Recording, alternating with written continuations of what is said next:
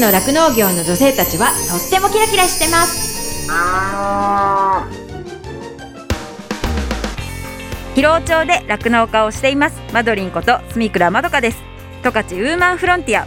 この番組は農業酪農王国十勝からキラキラしている方の活動や取り組み魅力をお伝えしていきます。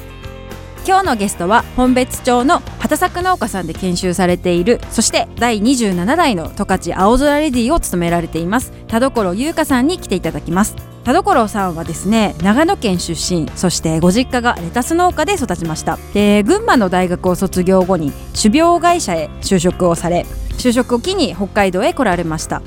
令和4年4月からご主人と一緒に本別町で畑作農家をスタートします。また第27代の十勝青空レディを務められています。本日はですね農家に至るまでの話だったりあと十勝の好きなものだったりそういったお話をたくさん聞かせていただきたいと思っています。十勝ウーマンフロンティア。この番組は JA 広尾北海道酪農のサポーター日展配合飼料公園のゼノアック日本全薬工業 JA ネットワーク十勝十勝ごちそう共和国。以上の提供でお送りします。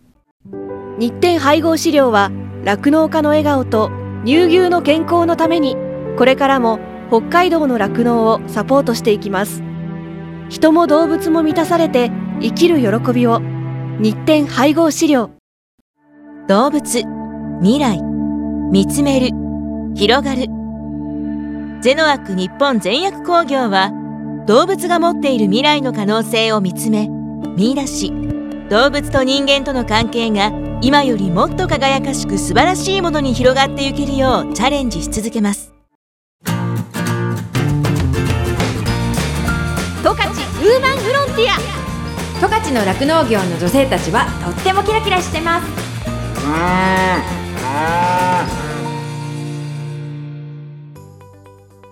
本日のゲストの田所優香さんはですね長野県出身でご実家がレタス農家で育ちました。群馬の大学を卒業後に種苗会社へと就職をしたんですけれどもそれを機に北海道へ来られました。この春からご主人と一緒に本別町で畑作農家さんをスタートされます。また第27代の十勝青空レディも詰められています。今日はですねこの畑作農家をスタートするまでのお話だったりだとかあと青空レディのね活動だったりとかそういった話も聞かせていただきたいと思いますよろしくお願いしますよろしくお願いします。はいじゃあまずですねあのーこう長野県出身の優香さんが本別に来てどれぐらいなんですかね？えっと2020年の3月に移住してきました。ということはまだ2年ぐらいっていうことです。かはい、来月で2年になります。うんうんうんうん、で今はもう春から農家になるっていうことなんですけれどもどんな農場で研修されているんですか？引退される農家さんの農場をこう丸ごと受け継ぐ第三者継承っていう方式を、あの希望して本別に来たんで、はい。あの基本は全部その継承先の農家さんについてうん。回って同じ仕事をやってるような感じになります。うんうんうん。えちなみにそこの農場さんは例えばどんなものを作ってるとかなんですかね？基本の畑作4品っていうんですかね、うんうん。豆芋、うん。麦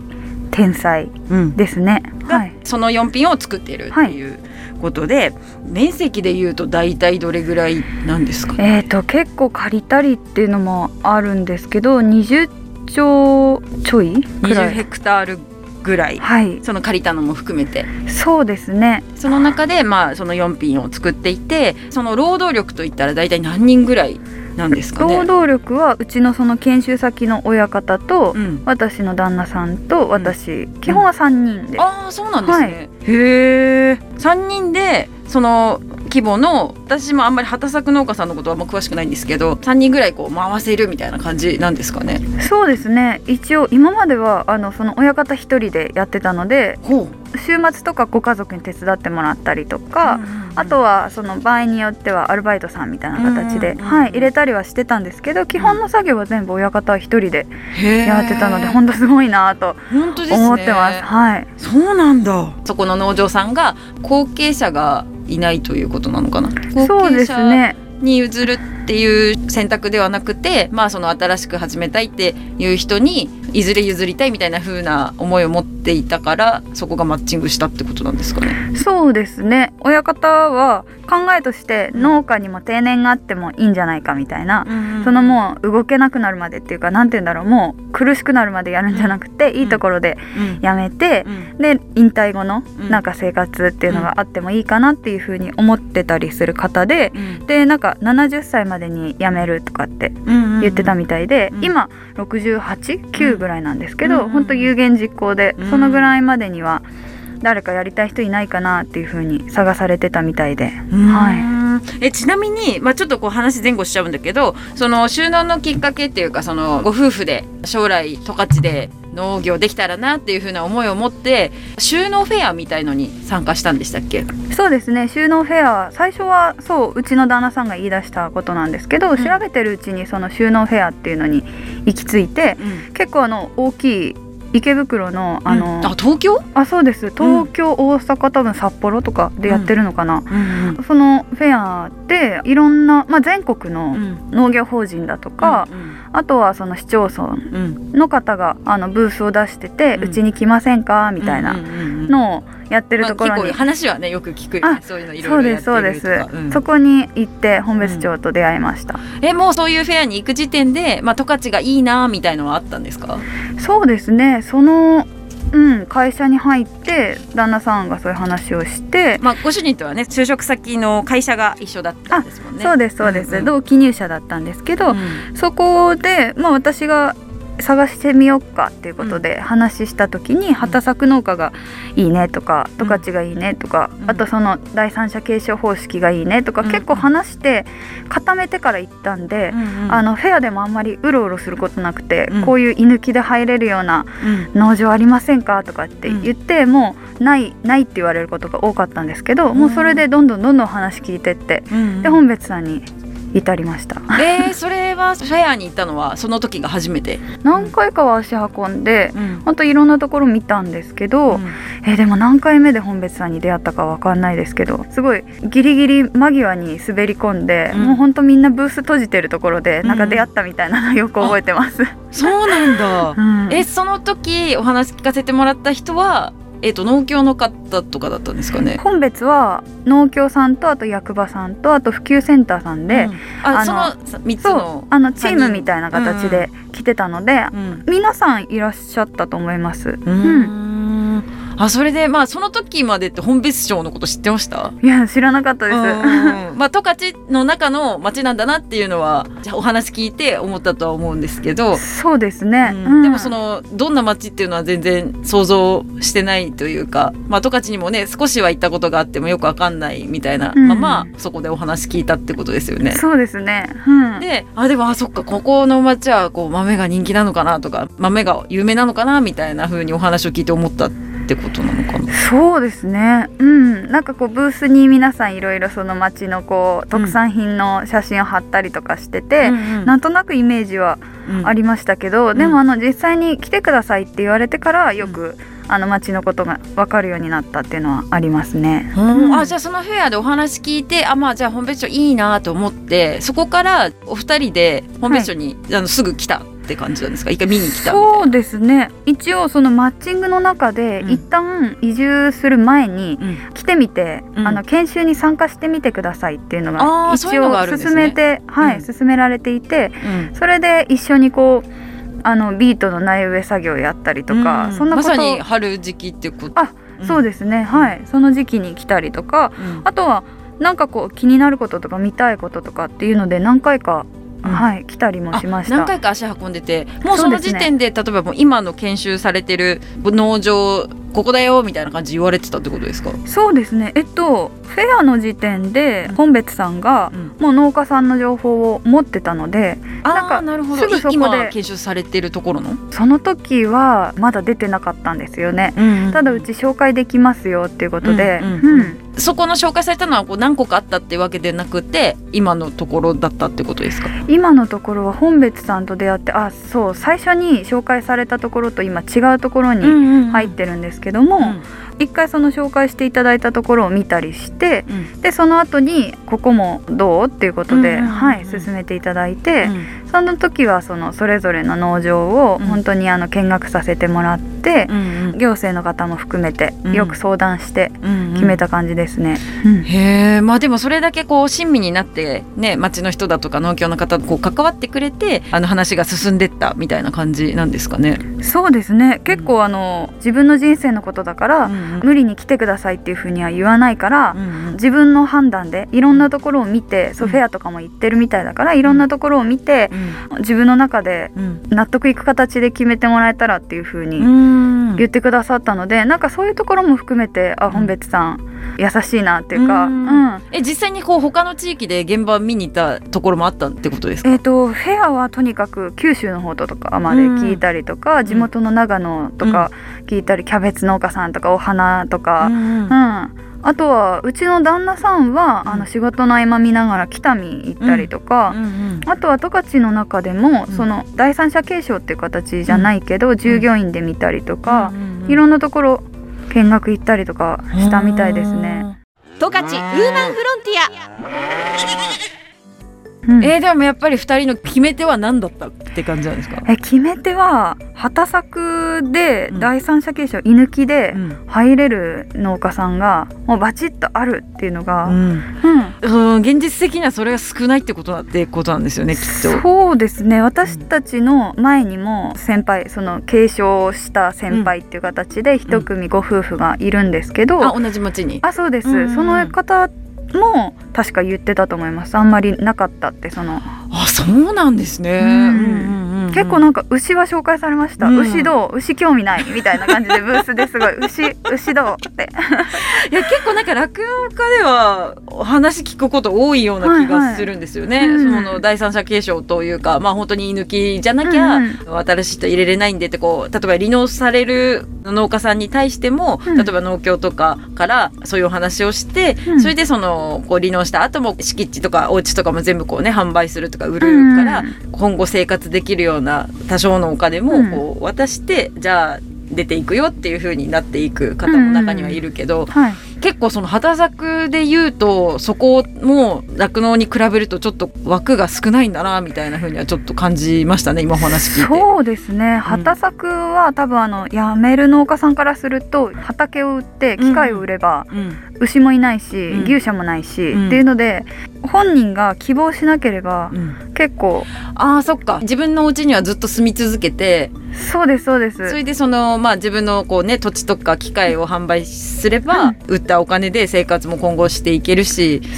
そうですね感じの方が多いってことなんですかね。多分そういうふうまあ、地域によにってもあるとは思うんですけど、しやすいっていうのはあるかもしれないです。でしかもねその大きくやられてる方はもう土地が欲しくて、うん。ね、買いたいっていう人もいるだろうからまあ、地域によってだけど、うん。やっぱそういうその後の使いたい人たちもたくさんいるってことですよね。それもありますね。周りが欲しいっていうのは、うん。ね、そういうの取り合いっていうのはよくねいろんな地域で話を聞きますよね、こう誰かが土地売ったらもうねそれこそ、まあ酪農家さんもね今こう結構規模を大きくしてる方も多いから辞めたりとか売ったりしたらもうすぐ飛びつくみたいな人たちもたくさんいるいから。やーそうだからやっぱだから新規収納入りづらいっていうふうに聞うん。く地域もあるし、そうですね、地域によってはそれでなんか私たちが気にしてたのもやっぱりその地域に対してうんうんどうなんだろうって私たちが入ったところで、うんうん。周りの人がうん。自分が欲しかったのにとかっていう感じとかってあの全然知らなかった時は、うんうん。そういうのがあったらどうしようとか、うんうんうんそれでね全然知らないやつ入ってきてうん。って、使いたかった土地うん。ね耕してっていうふうに、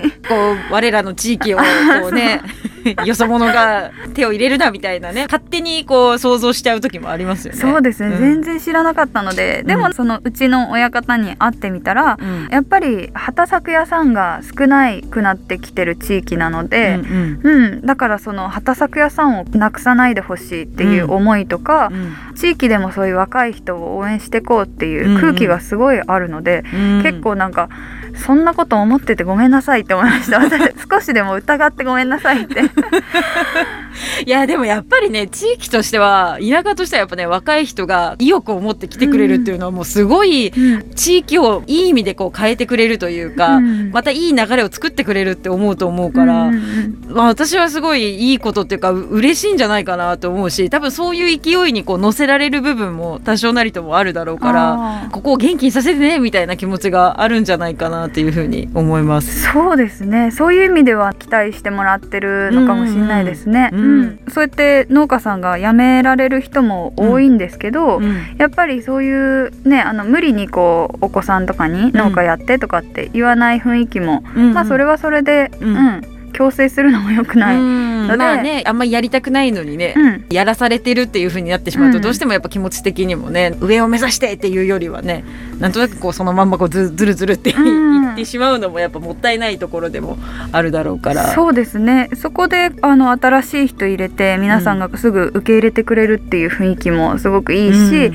全員が全員継承するとかっていう、うん。ことがいいわけじゃないですけど、うんうんたまには私たちみたいなのが入ってくることで、うん。本当おっしゃるように地域の多様性っていうか、うんうんうん。新しい風入れるみたいな意味で、うん私たちも役に立っていきたいなとは思ってますね。うん。今優香さんが研修されてる農場さんの親方さんがすごいこう柔軟なんだなっていうふうに思います。あこういう若い人を受け入れるってことだったり、うんうんこの地域としてこう農家さんが亡くなるってことはあんま良くないことだからって思ってこう積極的にこう、多分農協さんとかこう役場の方とかにもよく話をして伝えたからこそこういうふうに出会いがあったんじゃないかなっていうふうに思うので私は本当地域の人たちの今いる方々がこういう受け入れるっていう思いを持ち続けるというかそういう新しい空気も大事だよっていうふうに思ってくれる人がもっともっと増えてほしいっていうふうに思っているので。そうですねだからなんかさすがとかすごいなっていうふうに思います。本当にだから最初に会ってその考えを聞いた時に、うんあもうここならぜひやりたいなっていうふうに思ったし、うん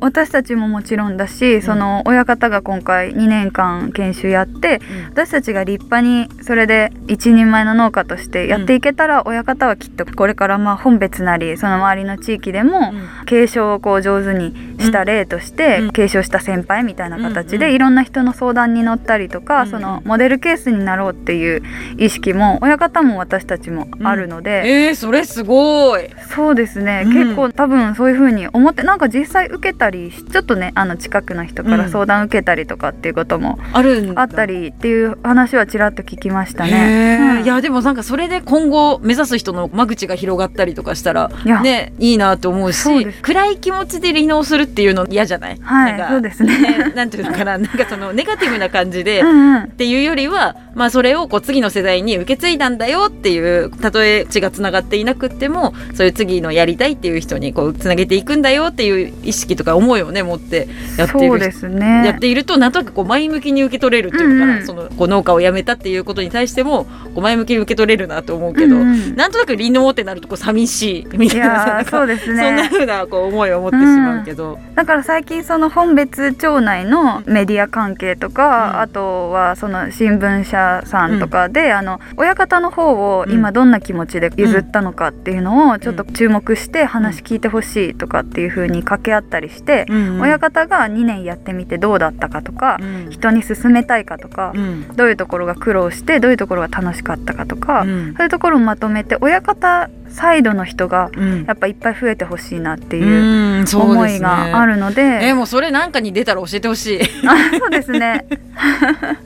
それは本当なんか多分こう業種が違えど、うん。やっぱそういうのってそういうこう考え方とか、うんうん。そういうのってこう大事というか聞いてほしいっていうふうに私自身も思うことがたくさんあるので、それは一つのこう例としてねいいなっていうふうに思います。そうですね、うん。十勝ウーマンフロンティア。十勝の酪農業の女性たちはとってもキラキラしてます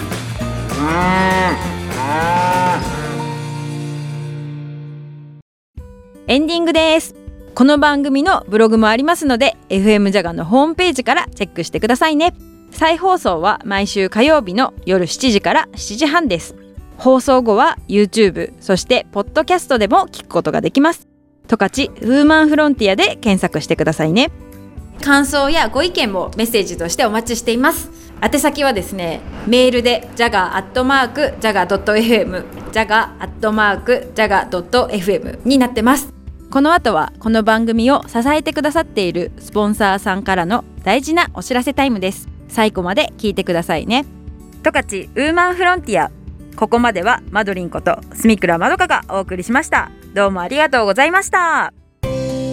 JA 士幌町から特産品北海道十勝産コーン100%北海道スイートコーンプレミアムのご紹介です。加工用スイートコーン作付け面積では北海道有数の JA 士幌町。その JA 士幌町から去年の秋に発売になったのがレトルトコーン。JA 士幌町北海道十勝産コーン100%北海道スイートコーンプレミアムです。JA 士幌町のスイートコーンは毎年8月中旬から9月下旬にかけて畑で収穫してから JA の加工工場でホールコーンに加工されるまで産地加工ならではのスピード感でもぎたての美味しさを逃さず加工しています。レトルトコーンの北海道十勝産コーン100%北海道スイートコーンプレミアムは自然の甘みが生きていて粒揃いがいいスーパースイート品種に限定して産地パックしレトルトでもコーンの美味しさにこだわった商品です。またご家庭で使いやすいよう常温保存ができ内容量も 55g の使い切りサイズ。炒め物の具材やサラダのトッピングおかずをもう一品という時にも大変便利な商品です。JA 士幌町北海道十勝産コーン100%北海道スイートコーンプレミアムは士幌町内の A コープアスポ店などで好評発売中です。ぜひご賞味ください。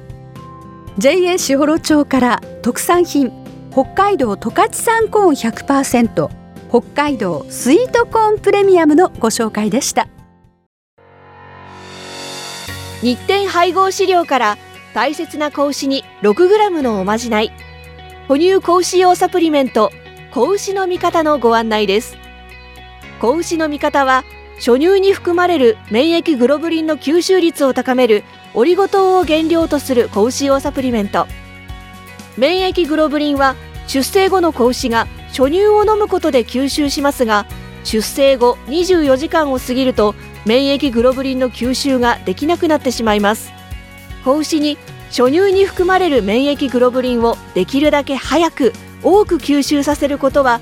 子牛の健康な成長のためにとても重要です。日展配合飼料の子牛の味方は初乳中の免疫グロブリンの吸収をサポートするサプリメント。使い方は簡単です。初乳に子牛の味方を1本混ぜて飲ませるだけ。分娩後1回目と2回目の哺乳の時にご使用ください。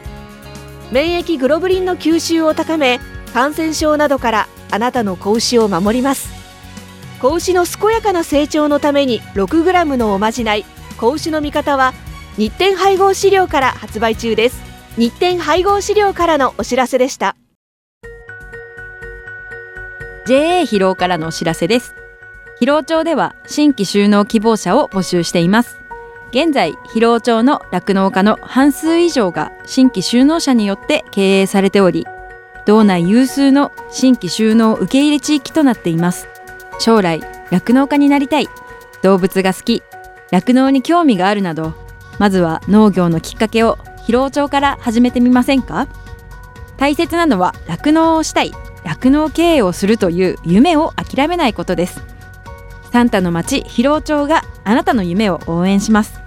詳しくは JA 広尾内の広尾町担い手センター電話番号015585-2121までお問い合わせください。広尾町は新規収納を目指す皆さんをお待ちしています。JA 広尾からのお知らせでした。私自身もですね広尾町で酪農していてその仕事自体はその、まあ、冬はね寒かったりとかあと大雨が大変とか大雪が大変とかすごい大変なこともいっぱいあるんですけれどもそれでも頑張ろうっていうふうにさせてくれる牛たちとあと一緒にこう頑張れる仲間がいるっていうのがすごく大きくってそういう仲間がいるからこそ続けていきたいしここに住んでいきたいなっていうふうに感じれたところでもあるのでその人の温かさが自慢の広尾町でねぜひたくさんの人に酪農を始めてほしいなっていうふうに思ってています。動物未来見つめる広がる。ゼノアック日本全薬工業は動物が持っている未来の可能性を見つめ見出し動物と人間との関係が今よりもっと輝かしく素晴らしいものに広がっていけるようチャレンジし続けます。日展配合飼料は酪農家の笑顔と乳牛の健康のためにこれからも北海道の酪農をサポートしていきます。人も動物も満たされて生きる喜びを。日展配合飼料。十勝ウーマンフロンティア。この番組は JA 広尾。北海道酪農のサポーター。日展配合飼料。公園のゼノアック日本全薬工業。JA ネットワーク十勝。十勝ごちそう共和国。以上の提供でお送りしました。